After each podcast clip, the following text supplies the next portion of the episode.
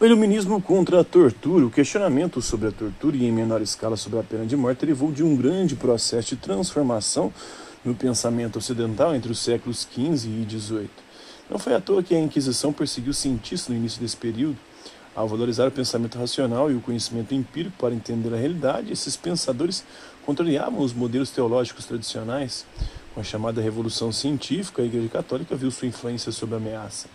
A busca por explicações que não dependessem apenas da religião também se estendeu ao campo da política. No século XVII, Thomas Hobbes sustentou que o poder dos reis não derivava do direito divino, como queria Jacques Bossuet, mas de um pacto entre os indivíduos. Para evitar a guerra de todos contra todos, eles delegariam o poder a um soberano que controlasse o cumprimento desse contrato. O surgimento do Estado era, portanto, a solução necessária para conter os apetites egoístas e assassinos do ser humano, porque o homem é o lobo do homem, o pior inimigo do ser humano é o próprio ser humano. No estado de natureza, nós vivemos um estado de guerra de todos contra todos. E para nos livrarmos desse estado, nós criamos o Estado, conferimos o poder do Estado nas mãos de um governante ou de uma assembleia de governantes. E esses terão a missão de garantir o mínimo de paz e segurança, tendo poder sobre a nossa vida, a nossa propriedade e os nossos bens. É, foi o filósofo inglês, o John Locke, que viveu de 1632 a 1704, porém quem introduziu a crítica contundente ao absolutismo e à violência. Hobbes não, né? Foi, fosse na tortura judiciária, fosse nas crueldades das penas capitais.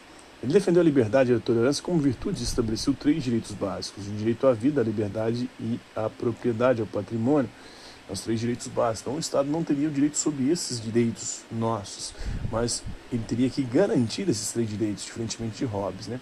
Na obra Dois Tratados sobre o Governo Civil, Locke escreveu a liberdade de, do homem, do ser humano na sociedade consiste em não ser submetido senão ao poder legislativo, é o poder eleito pelo povo, o parlamento, para fazer as leis. E o povo pode destituir esse parlamento se ele não atender esses interesses e garantir esses três direitos básicos: vida, liberdade e propriedade.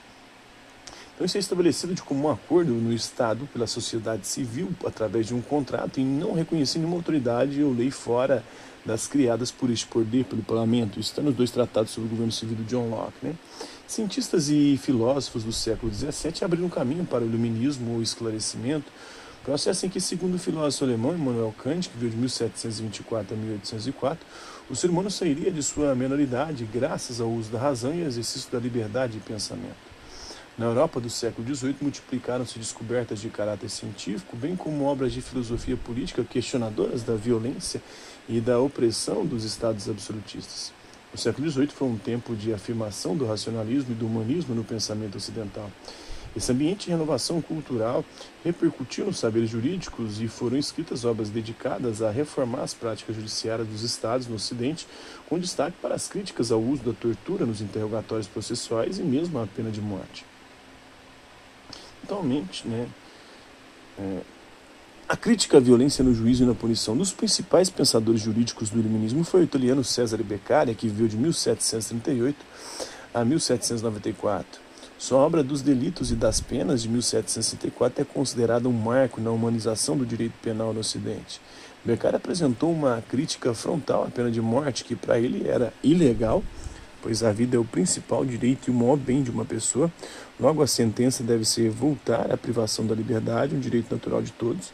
Inútil, pois condenar o criminoso à prisão em tempo proporcional ao crime cometido já é eficaz em dar aí o exemplo e afastar um perigo para a sociedade. Desnecessária, pois a execução de um criminoso, por mais impactante que seja no momento, tende a ser esquecida, ao passo que a prisão perpétua, nos casos graves, priva para sempre o indivíduo do sagrado direito à sua liberdade. Então, a liberdade aí passa a ter o mesmo valor que a vida, às vezes até maior, né? Então é inútil né, condenar é, a prisão proporcional ao crime cometido já é eficaz. Inútil porque, mesmo tendo a pena de morte, os indivíduos é, não paravam de cometer crimes. Então, é, o crime vai sempre existir e a morte não vai resolver o problema da criminalidade. É, o Estado deveria garantir, então, o direito à vida é desnecessário né, por conta disso. É, porque tirando a liberdade poderia surtir o mesmo efeito nocivo, né, pelo exemplo de crueldade que ela dá e torna o Estado também um assassino. Se quer condenar o assassinato, o crime de matar pessoas, o Estado mata pessoas, então o Estado né, ele dá um mau exemplo ainda, seria um contrassenso e punir um assassino por meio de um assassinato público. Né? Então está na obra dos delitos e das penas do César Beccaria. Né?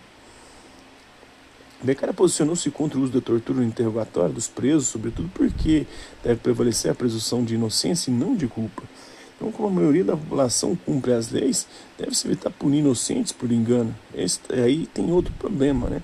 Porque, além de ser legal, inútil, desnecessário, nocivo, a pena de morte e também a tortura pode fazer com que inocentes é, confessem culpas de crimes que nem cometeram por conta da violência que é empreendida na tentativa de retirar alguma coisa dele, né? E então é, acaba sendo aí é, pode levar à morte inocentes e pode torturar também inocentes. Então, o sofrimento imposto pelo tormento, além de cruel, seria ineficaz para a obtenção da verdade. Na verdade, poderia arrancar verdades que não são verdades, mentiras, para poder se livrar ali da tortura. Em resumo, a tortura seria um meio, é, seria um meio seguro aí para absolver os delinquentes de constituição resistente e condenar os inocentes fracos e debilitados. Então, pode ter os criminosos podem resistir às torturas e não confessar porque sabe confessar vai, vai se fuder. E quem é mais fraco, mais debilitado, pode confessar crimes que não cometeu para poder é, se livrar da vida, porque às vezes ali é, morrer seja, seja para uma pessoa mais fraca e debilitada, seja melhor do que ficar sofrendo torturas. Né? Seria um alívio aí do tormento e das dores. De maneira geral, a abolição gradual da tortura em juízos seguiu entrelaçada aí com a crítica iluminista da pena de morte e principalmente com a valorização da prisão como meio legítimo de castigo para diversos tipos de crimes.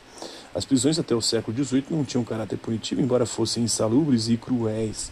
Eram lugares de reclusão provisória, até serem julgados e condenados à morte ou libertados, onde os acusados aguardavam o processo ou execução da sentença, que variava e conforme o hábito do juiz e a posição social do condenado. Né? Se fosse pobre, pena de morte. Se fosse rico, né, podia ser degradado no máximo, né, mandado para outro país, para outro lugar, para se fuder por lá. Né, perdia tudo, perdia é, os seus bens, ainda a pena capital prevalecia, então a condenação a trabalhar em obras públicas também, a remar em galeras, sempre com grilhões. Tem a, a obra Os Miseráveis, até o filme também, que mostra isso, né, trabalhando nessas galeras lá, o, o, o ator, o, o, personagem principal. Em outros casos, a punição era o desterro. O indivíduo era obrigado a se mudar para locais inóspitos, né? mandado aqui para o Brasil, por exemplo, que tem dias necessidade do Estado de povoar esses lugares. Né? Então, é, para a Austrália, para o Brasil, para a América veio muitos criminosos. Né? Podia-se agravar a condenação com aceitamentos públicos também. A ideia correcional era limitada a provocar, por meio de sofrimento físico, emocional ou pela privação da liberdade, algum arrependimento. Então, as reflexões de César Beccaria tiveram enorme impacto nas reformas dos, dos códigos penais no Ocidente. Até mesmo a Inquisição portuguesa se deixou influenciar pelos novos princípios. Em seu regimento, de 1774, no século XVIII, referiu-se à tortura como inteiramente estranha aos pios e misericordiosos sentimentos da Igreja Mãe. Agora a Igreja Mãe muda de ideia, né? Depois de ser questionada ela que, em nome de Deus e em nome do amor, mandava pessoas para a fogueira. É a mais segura invenção para castigar um inocente fraco e para salvar um culposo robusto, né? É, identifique no, é, no trecho do, do regime da Inquisição Portuguesa as razões humanitárias ou religiosas e as razões judiciárias do combate à tortura pela Igreja. Aí ela passou a combater agora a tortura, né? depois que o próprio iluminismo vai questionar a tortura. Então, o iluminismo foi muito mais humanizador nesse aspecto judiciário, jurídico, do que a Igreja. Segundo o argumento da Inquisição Portuguesa, a pena de morte poderia ser defendida para quem fosse comprovadamente culpado de um crime considerado grave. Até hoje tem é a pena de morte prevista no catecismo da Igreja Católica. Então a Igreja não aderiu totalmente a esse tipo de reflexão aqui que foi feita né, pelo César Beccari. Então, ela admite a possibilidade da pena de morte ainda. Ela não foi totalmente abolida.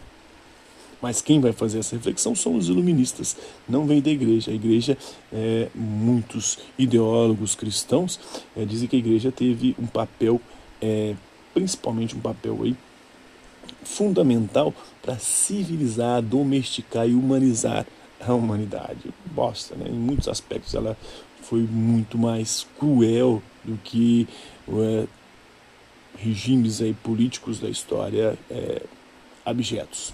Então é isso aí.